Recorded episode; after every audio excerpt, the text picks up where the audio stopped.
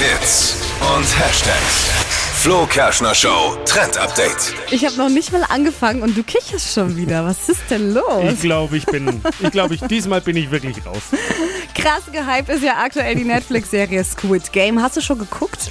Ja, ich habe ein paar Trailer gesehen. Irgendwie, ja. Also kurz zusammengefasst, es ist so eine koreanische Serie, in Ja. denen Menschen um ganz viel Geld spielen, aber während diesen Spielen auch sterben können. Und am Ende gewinnt halt einer und kann das ganze Geld haben. Aber Genau. sterben halt Menschen.